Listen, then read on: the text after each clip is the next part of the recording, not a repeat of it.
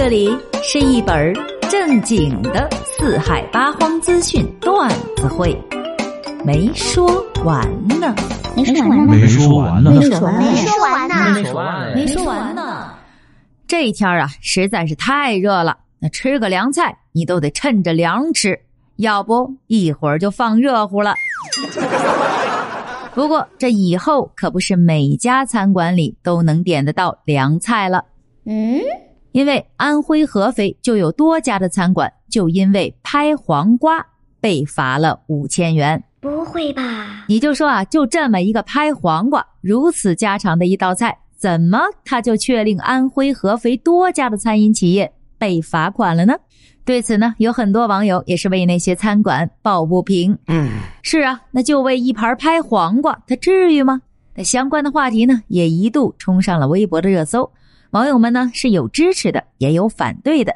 那支持的一方呢，认为罚款是有理有据的；那反对的一方呢，则认为有关部门是选择性执法。那么，餐厅卖黄瓜到底是错在哪儿了呢？拍个黄瓜还需要什么资质吗？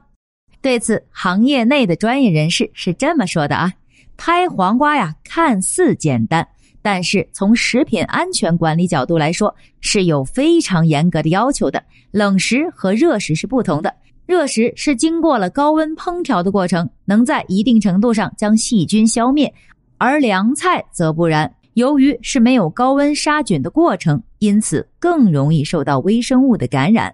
特别呢是在制作的过程中生熟不分，混用的刀具及案板极易造成交叉感染。那尤其呢夏天就是凉菜消费的高峰期，交叉感染的风险会更高。所以呢，餐饮单位若要经营凉菜制品，食品经营许可证的经营项目必须得有冷食类食品制售一项，否则就属于超范围经营。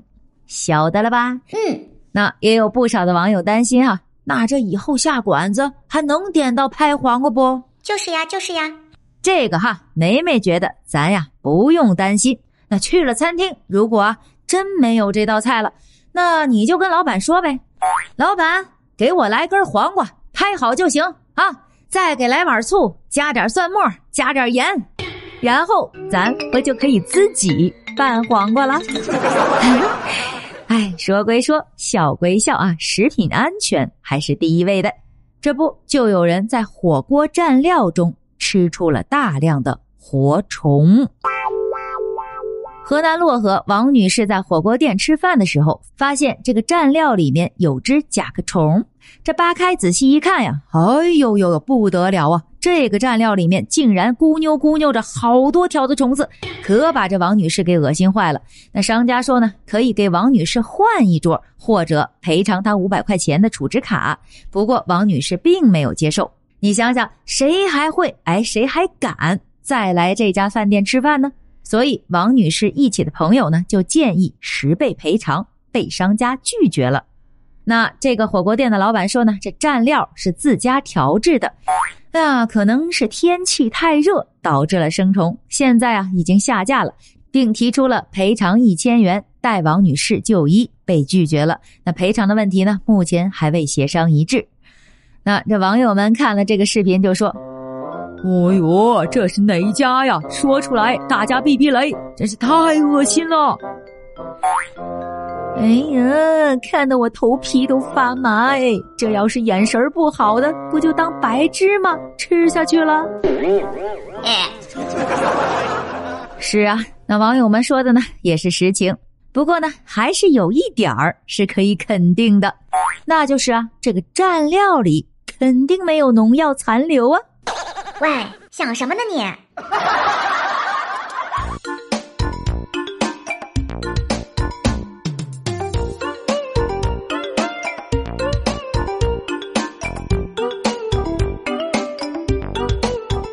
都说世界的尽头是考编，那这考了三点一七分也能被录取？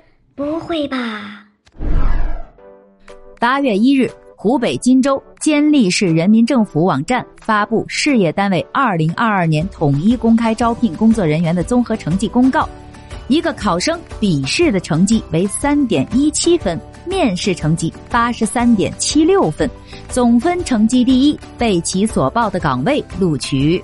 啊，看到这条新闻啊，怎么都觉得它是个假新闻，可它就是那么真实的存在。结果呢，就被网友们爆了出来。这官方是这么回应说的。